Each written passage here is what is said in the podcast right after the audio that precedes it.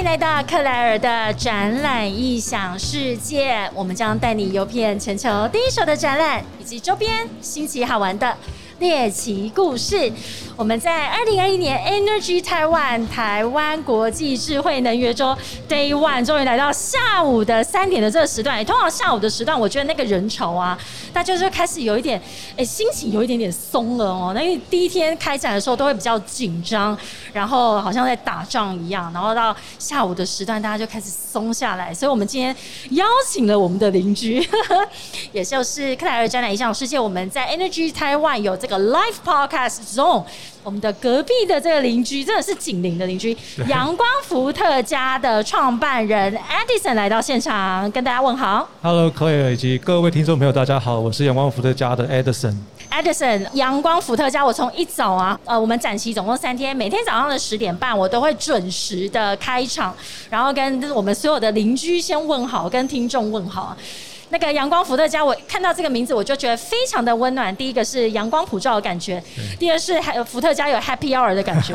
跟跟酒没有关系，跟酒没有关系。是，来先从你们的公司名开始谈起好了。你们的英文名叫做 Sunny Founder。阳阳光伏特阳光很简单，就跟太阳有关。然后伏特是电压的单位。嗯哼。啊，所以讲到这边，大家就知道我们大家就做太阳光电。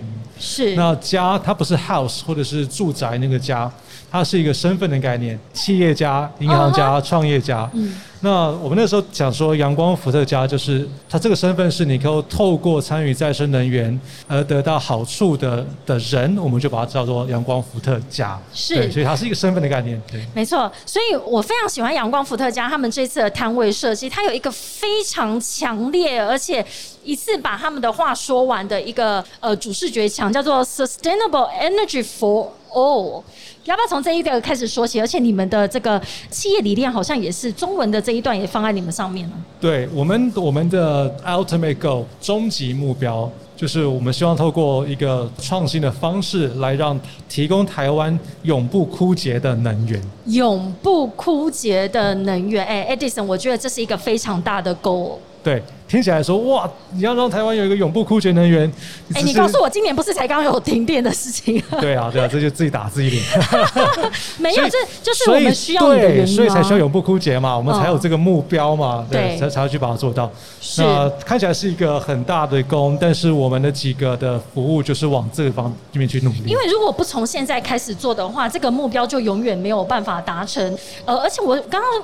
跟您交换名片的时候啊，我喜欢你的这个名片上面写“重绿时代，重力发电”，而且是民众的重。对，所以我们刚开始有有另外话，我们我没有讲完，就是我们希望能够提供台湾永不枯竭的能源，而且不遗漏任何人。不遗漏任何人。意思就是说，我们希望能够用很零摩擦的方式来让民众来参与。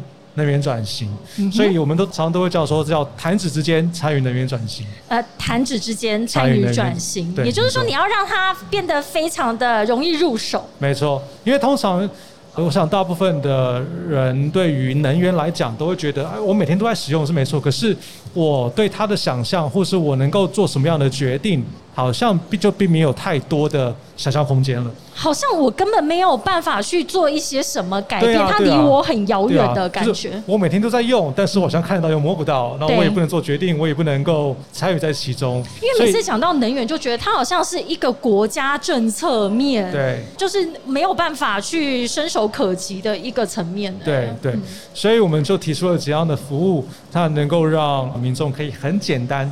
几乎零摩擦的来参与更多的再生能源的建制，或者是更多的再生能源的使用，甚至是之后的能源的管理。哎，Edison，你可以跟我聊一聊，就是最一开始你们去成立阳光伏特加的最那个初衷，为什么是在那一个时间点选择这样子的一个能源的形式，然后想要做让全民可以一起去参与，让大家无痛参与，就是入手的这个一开始的这个起心动念。是我大概在六年多前成立，嗯那我不确定听众有没有听过一个。一个参与的方式叫做种电，种电，种电可能叫大家比较常听到，种田的种田然后田改成电，种电。那种电就是很多人把种电跟田比喻，就是你有耕耘，那就会有收获嘛。嗯哼。那种电也是一样，你如果能够。盖更多的电厂，然后这电厂产生的电力再透过电力公司收购回去。OK，那这时候电所谓电力公司就是台湾电力公司了。那这时候就变成是你有一个投入，然后你有一个固定的 cash inflow，那就让你有一种报酬的一种感觉。所以这件事情，但是这件事情大概在零二零零九年开始就有了。哦，嗯零九年就开始有了重电，，对，那它就我们我们叫做再生能源的趸售政策，嗯就是再生能源发展条例里面有写到说，任何去设置再生能源电厂的的设置者，它的电力都会由台湾电力公司用一定的价格购买回去，啊，对，保障你的这个售电的这样子一个机会，让你比较敢投入。而且也保障这个价格的一个稳定性，是吗？对对对，就在签好的二十年之内，这个价格都不会改变。是好，那这个都在零九年开始就有，所以我们看到从零九年开始，大概有九成二以上的参与者都是国外大型的基金，或是国内很大型的企业、大型的法人。嗯哼，那那时候就看到一个点，就是说，诶，这样子一个模式看起来不错，呃，你可能会有经济价值，又有环境的效益，对。那为什么民众无法参与？都只能是大型的这个相关机构跟单位才有这样的财力去投资。对对对，那我们就拆解了几个民众参与非常困难的原因。第一个就是资金门槛，资金门槛对，一个电厂可能几百万、几千万，它不见得会有。那再来第二个就是它不见得有自己的屋顶，没有屋顶，没有这个空间没。有空间。嗯对，好，就算他的口袋深，就算他有屋顶，但是他也不知道谁可以盖。啊！我要找谁来帮我设置？，对对对对对，所以就这三个大的摩擦期，让一般的民众参与在其中的难度增加很多。嗯哼，所以呢，我们在在六年前的时候就开始提出这种全民电厂的概念。它很简单的三句话：有钱出钱，有力出力，有屋顶出屋顶。有屋顶出屋顶。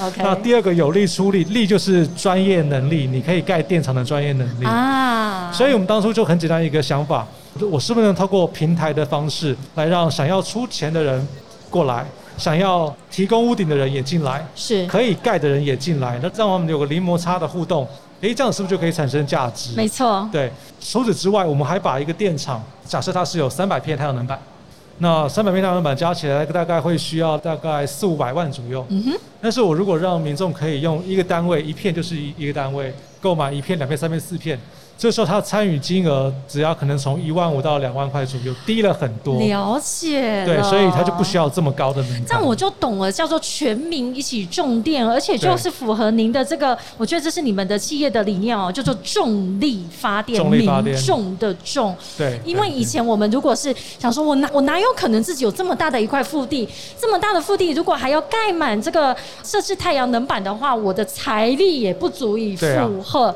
但是如果是集结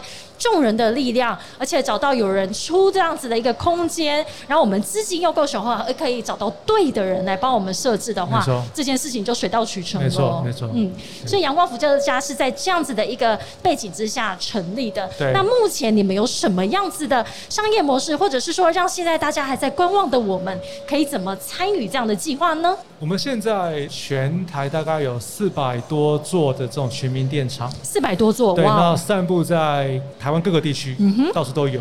那我们怎么做？我们一开始就会先，如果有民众在我们平台上面提供他的屋顶空间，哎、因为对他来说，嘿，这是一个闲置资产再利用的一个机会。真的耶对，，因为这样一他讲，他把他把屋顶提供出来，他也有几个好处。第一个是，啊，顶楼的温度不会这么高，因为对太阳能不用直射嘛。然后再来说，有是因为雨水不会直接打在楼板上，所以顶楼的防水寿命可以延长。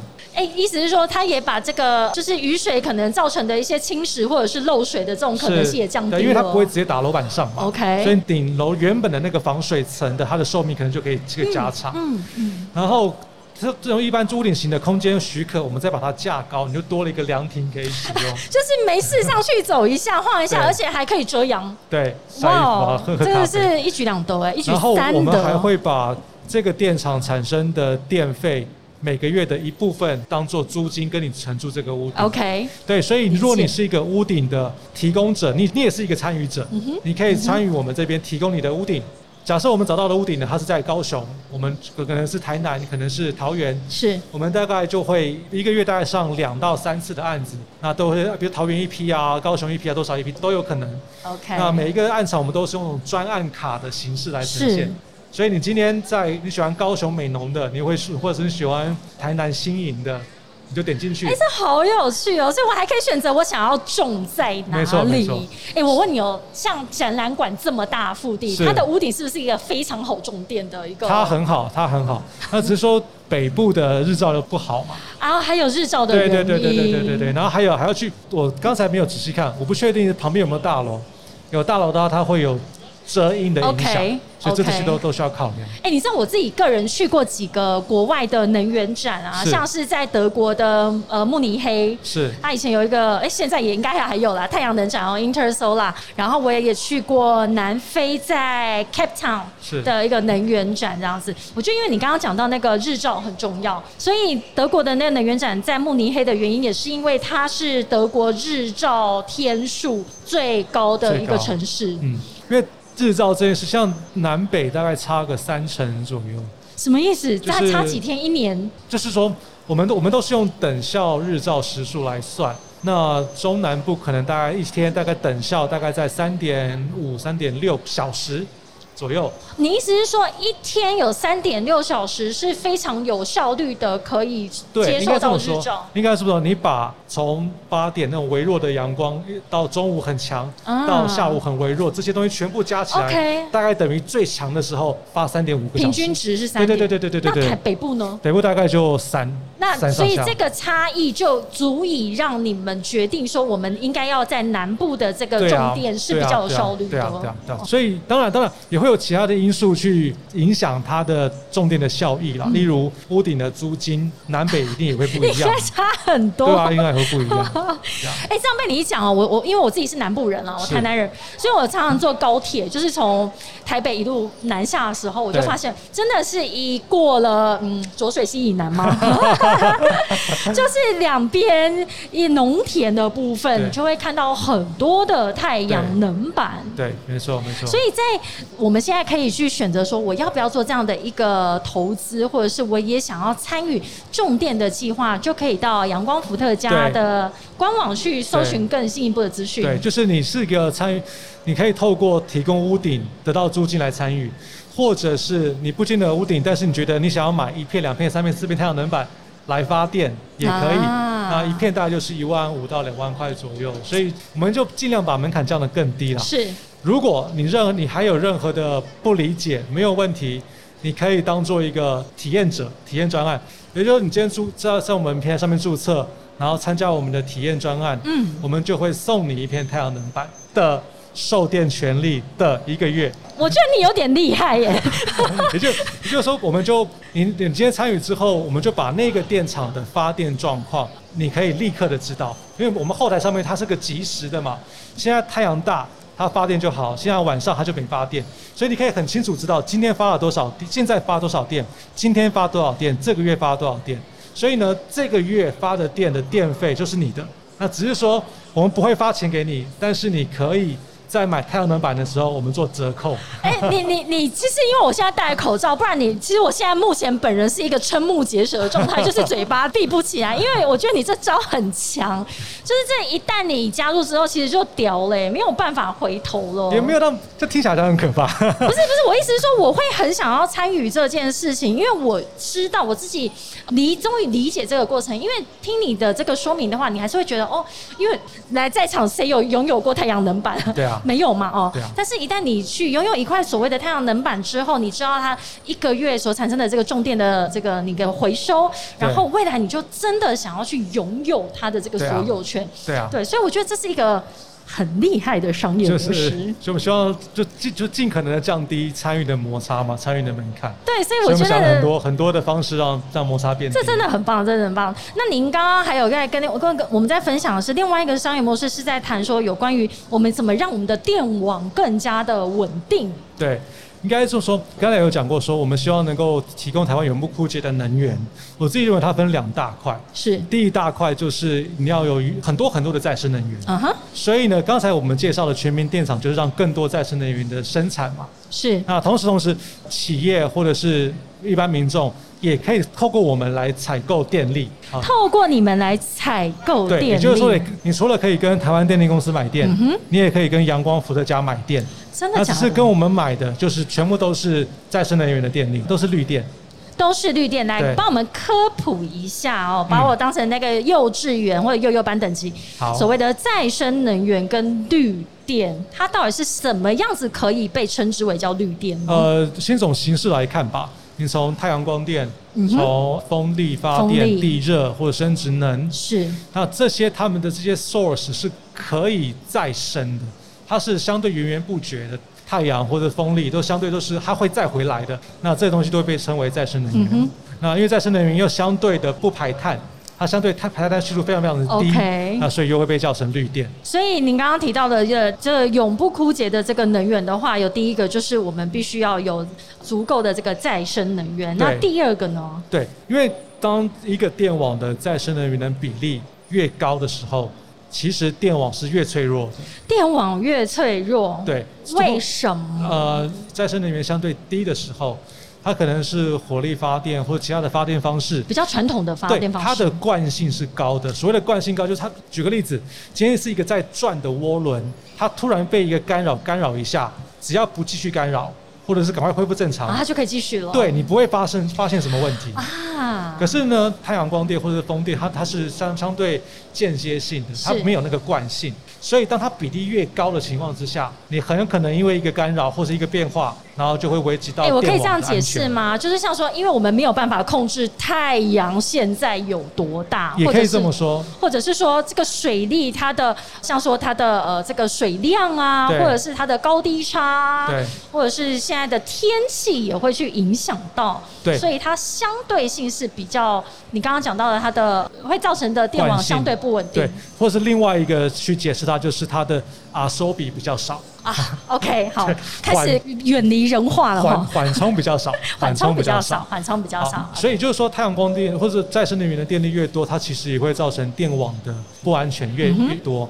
那所以我们刚刚讲的第二大块，就是我们也希望能够让透过我们的方式出提供台湾永永续不枯竭的能源，除了更多能源之外，还有更安全的电网。更安全的电网，对，那更加安全电网怎么做？我们叫做虚拟电厂，虚拟电商，，虚拟电厂。虚拟电厂，那它的机制是这样子：当呃电网它识别出一个可能的用电高峰的时候，嗯嗯。但是呢又没有太多的电可以发，呀，又或者是说它不想去发这个很脏的火力发电，是。那这时候怎么办？那又没有电啊，那怎么办？有另外一个方式，可以去透过一个中间商，叫做聚合商好了，它底下可能有五六十万家的家户，而去暂时的去改变家户的用电行为。怎么暂时改变？举例来说，当之后的充电车越来越多，是所以充电桩也会越来越多。没错，好，那如果说你你或许不是每一个人都现在立刻把电充满，你可以是三个小时后再充满。OK，所以但是但因为因为没有人去做这样子的排程，所以也有可能大家挤在同一个时间一起充电。了解。那这时候是不是就会造成电网的太太尖峰拥挤对，那所以这时候就可以去做一个排程，去做规划。哎，这些没有那么急，我后一点再充；这些比较急的，那我现在让它先充。这只是充电桩，家里的电器用品、电器用品冷气、微波炉、吹风机这些的高耗嗯嗯嗯耗电量都有可能可以被改变用电行为。那这时候。或许我们不需要再挤出任何的电力，我们也可以让电网去度过那用电尖峰。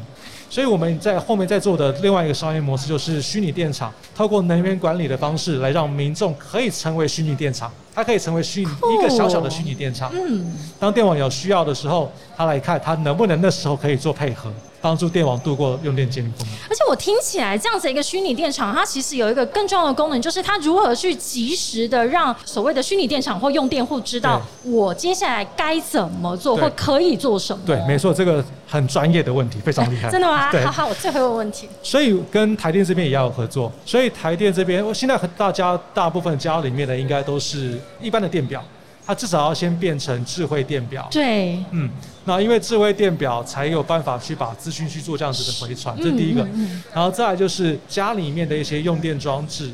特别是大的用电装置，可能必须要有一些 sensor 或者是 IoT 的设备来去做管控需。要联网。对，所以它它会它是一个软硬跟服务结合的一个商业模式。呀，所以需要蛮多的整合。然后我其实也蛮期待，因为我在听你的这个，就是如何让我们的电网更稳定。然后我也很蛮期待说，哎，我会收到说，其实你现在如果接下来的三个小时，你可以少用多少电，可能这些就可以避免掉我们可能预期掉接下来会有一个比较大的事件的产生。对，所以这个就是你刚刚提到的第一个，我们希望有更多的再生能源的产出，跟第二个，我们如何让我们的电网更稳定。没错。是，所以最后再跟我们聊聊了哈，阳光伏特加这一次来到 Energy，哎，你疫情之后有参展吗？疫情之后没有哎，是，所以今今天应该是非常兴奋哦，有没有来到这边？我们第一次参展，你们其实是第一次参展，那我真的很有缘分，请赶快订阅克莱尔的展览《音响世界》。好，没问题，没问题。第一次参展的克阳光伏特加，然后跟我们克莱尔的展览《音响世界》Live Podcast 这种就是好邻居，所以我们要邀请现场所有的参展商、我们的买主们，或者是我在我们线上的听众，在十二月八号到十号，我们接下来的三天来到。南港展览馆二馆的一楼来参加二零二一年的 Energy Taiwan 台湾国际智慧能源周，来看阳光伏特加的同时，顺便来一个隔壁的克莱尔的展览影响世界，听我们的现场 Live Podcast。那最后，Edison 有没有什么这次参展的心得，或者是你觉得哇，最后在关于这个智慧能源的这个传达，下来跟我们的听众最后做一个分享？我们这这次是第一次来参展，那之前我们有来参加，来参加看。那我看今年好像呃跟去年比起来热很多，有没有？可能你有觉得吗？你讲的是天气热？是啊，我是说人 人多很多。人潮，真的，我我觉得这就是的确啊，我们的参展商的这个总数是比去年还要被增加非常多。那我觉得也蛮呼应到，特别是下半年，好像全世界都在讨论永续，呀，都在讨论 ESG，讨论 SDG 的事情。那其实我蛮自豪的一件事情是，我们今天在做的事情，不是只是企业本身在做跟 SDG 相关，我们在做的事情是让民众可以很简单的参与 SDG 的实践。好棒！嗯，要透过不管是全民电厂，还是透过绿电的交易，甚至透过能源的管理，其实都在 SDG 的一环，而且他们可以。很零摩擦的参与在其中，我是觉得我们很真的。你看 SDGs，这就是在我们右边跟我们另外一边的邻居这边也大家都在倡议这样的一个概念哦。其实我自己个人去年也是刚从 MBA 毕业，我写的那论文是跟绿色永续会展有关系。那我在自己呃 study 的过程当中，我就觉得有时候会觉得 SDGs 好像一般民众会觉得，天啊，它真的是离我太遥远了，好像没有办法去触手可及。没错。但我觉得透过你今天的跟我们的说明，阳光福。特加它的整个理念，我们其实可以很轻易的就入手，一起为我们的地球永续发展、永续能源尽一份心力。我们再一次谢谢 Edison 来到克莱尔的展览异想世界，我们将带你游遍全球第一手的展览以及周边新奇好玩的猎奇故事。谢谢阳光福特家的 Edison，谢谢你，谢谢，谢谢，拜拜。